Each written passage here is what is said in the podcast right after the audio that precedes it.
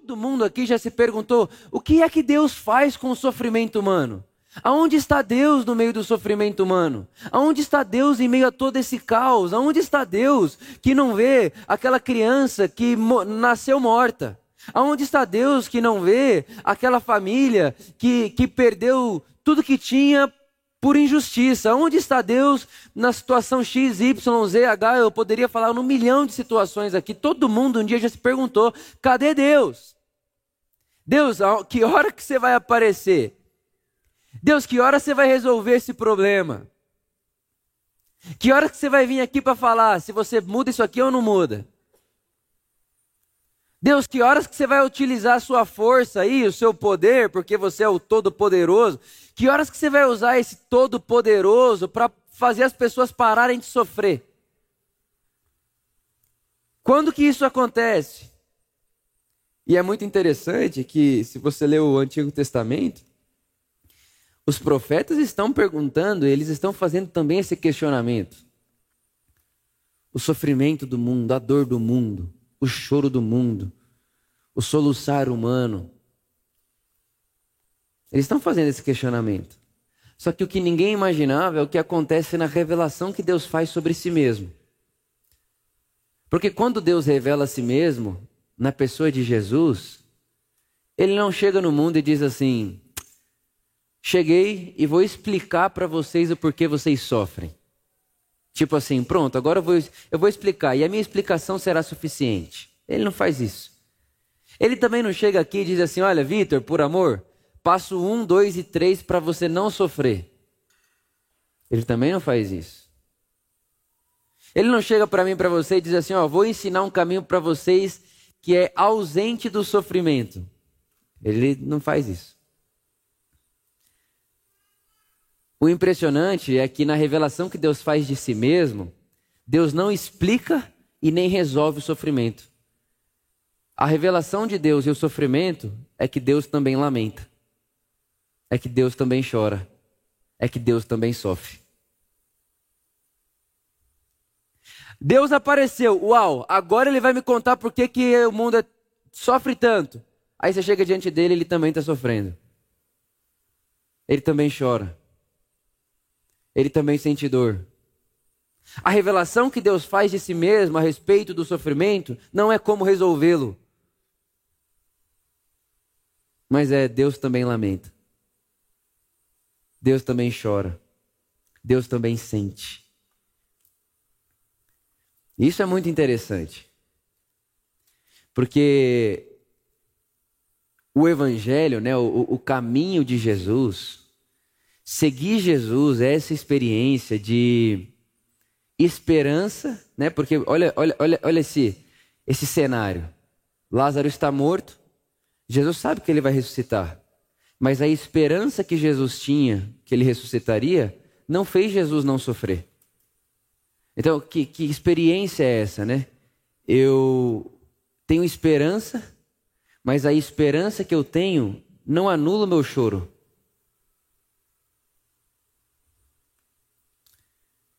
Eu tenho esperança, mas a minha esperança não me faz viver uma fantasia. Eu não vou negar o meu sofrimento. Eu choro. Eu choro e chorar é redimir o mundo também.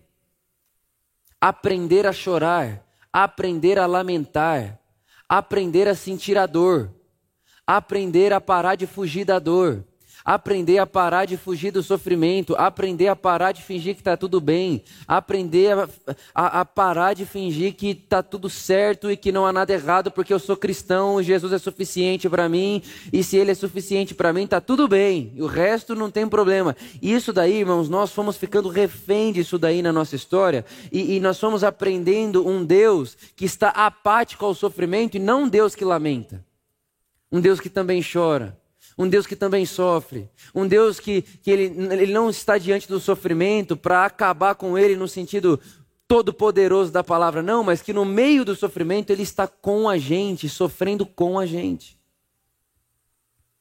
É assim que o salmista Davi né, explica e explicita ali a sua, a sua experiência com Deus. O Senhor é meu pastor, nada me faltará. Deitar-me faz em verdes pastos e guia-me mansamente às águas tranquilas. Refrigera minha alma, guia-me pelas veredas da justiça por amor do seu nome. E ainda que eu ande pelo vale da sombra da morte, não temerei mal algum, porque tu estás comigo. Não é um Deus apático ao meu vale de sombra e morte. Não é um Deus que me assiste no meu vale de sombra e morte. É um Deus que está comigo no meu vale de sombra e morte. Não, não é um Deus que está me assistindo, né? O Deus lá em cima, então ele está lá em cima, e aí o vale de sombra de morte está lá embaixo, e ele fica assim: como é que está aí? Está quente ou frio? Está difícil viver aí? Aí ele te vê chorando lá no seu quarto? Ele vê você chorando pela situação que você passou, pela situação que você está passando. Aí ele olha de longe e fala: Ô Gabriel, pergunta lá o que, que houve, o que está acontecendo, o que, que ela está sentindo. Que que... Irmão, esse Deus aqui é ídolo. Esse Deus aqui não é o Deus que nós experimentamos nas páginas do Evangelho. O Deus do Evangelho, ele fez um caminho para mostrar para nós que ele nunca foi isso aqui. Nunca. Porque há quem pense, ah não, Deus mudou em Jesus. Não, não mudou não, ele nunca foi isso aqui. E quando ele revela isso para nós, ele está dizendo, eu nunca fui o que vocês achavam que eu era. Eu nunca fui, eu nunca fui o Deus de lá. Eu nunca fui o Deus que assiste de lá. Eu nunca fui o Deus que está lá no céu, imune dos sofrimentos da terra. Não. Eu vou mostrar para vocês quem eu sou. Vou mostrar para vocês quem eu sou. E a Bíblia diz que na plenitude dos tempos, o anjo vem para o mundo. Você imagina isso? Chega um anjo no mundo. E ele faz assim, ó. Silêncio todo mundo. Deus vai falar. Silêncio, silêncio, silêncio, silêncio, silêncio. Aí todo mundo começa a fazer silêncio, silêncio, silêncio, silêncio. Os carros começam a desligar, as mulheres param de falar.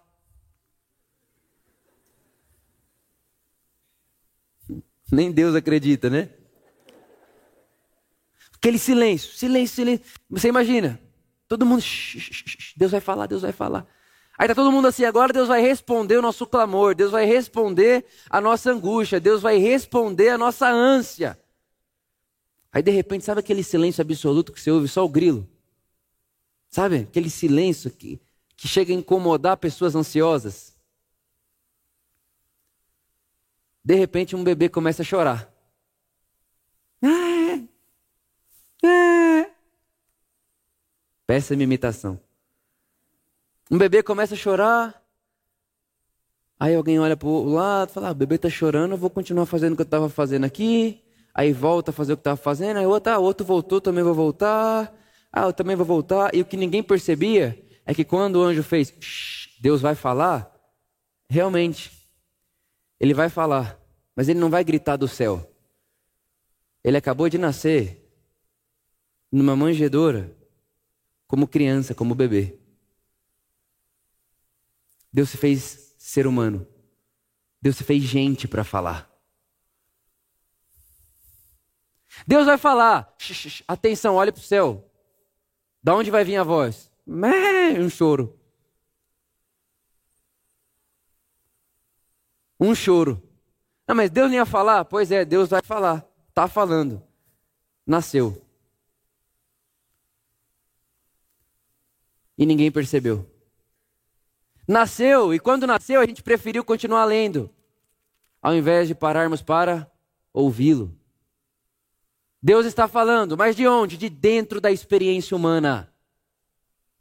Então, o Deus do Evangelho não é o Deus que nos assiste daqui, é um Deus que faz um caminho, porque não é um Deus que no meu dia mal ou na minha situação ruim me olha de lá. É um Deus que já revelou para mim que está aqui, inserido no nosso meio, vivendo a nossa vida com a gente. E no vale da sombra e da morte da minha vida, naquilo que me faz chorar, Deus não está imune àquilo lá, mas está comigo, passeando comigo, andando comigo e dizendo: Eu estou sentindo isso com você, eu estou vivenciando isso com você e não vou abandonar você daqui de dentro, permanecerei com você aqui. Esse é o Deus que se revela no Evangelho.